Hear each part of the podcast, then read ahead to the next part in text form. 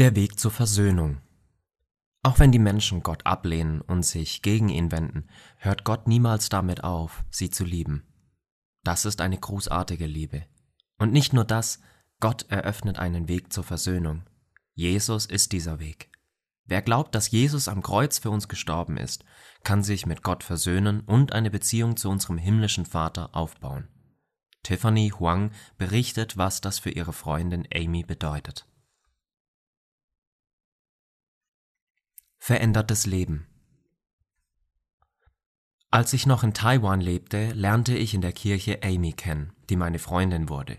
Amy erzählte mir, wie sie Gott kennenlernte. Das erste Mal betrat sie eine Kirche während der Weihnachtszeit. Sie besuchte eine Weihnachtsveranstaltung, bei der sie zum ersten Mal von Jesus hörte und dass es einen Gott gibt.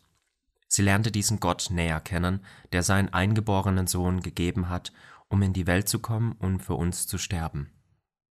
Gott aber weist seine Liebe zu uns darin, dass Christus für uns gestorben ist, als wir noch Sünder waren. Römer 5,8. Die Botschaft des Evangeliums bewegte sie. Amy hätte nie gedacht, dass es einen Gott gibt, der sie so sehr liebt und bereit war, für sie zu sterben. Sie wurde Christin und ließ sich taufen. Versöhnten Leben leben. Nur durch die Errettung Jesu können wir mit Gott versöhnt leben. An den Herrn glauben und Erlösung erleben verändert unser Leben.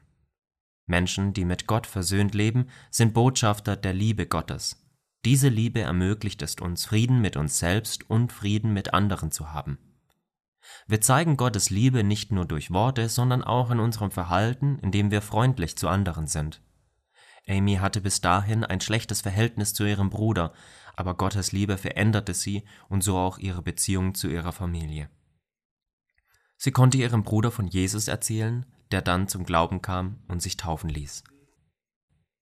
Die Botschaft der Versöhnung lautet, Gottes liebendes Herz zeigt sich in Jesus Christus am Kreuz. So hat Gott uns Sünder mit sich versöhnt. Altes ist vergangen, Neues ist geworden. So können wir in Frieden mit Gott ein versöhntes Leben leben. Und das nicht nur für uns. Wir sind berufen, die Botschaft der Versöhnung durch unsere Worte und unsere Taten zu verkünden.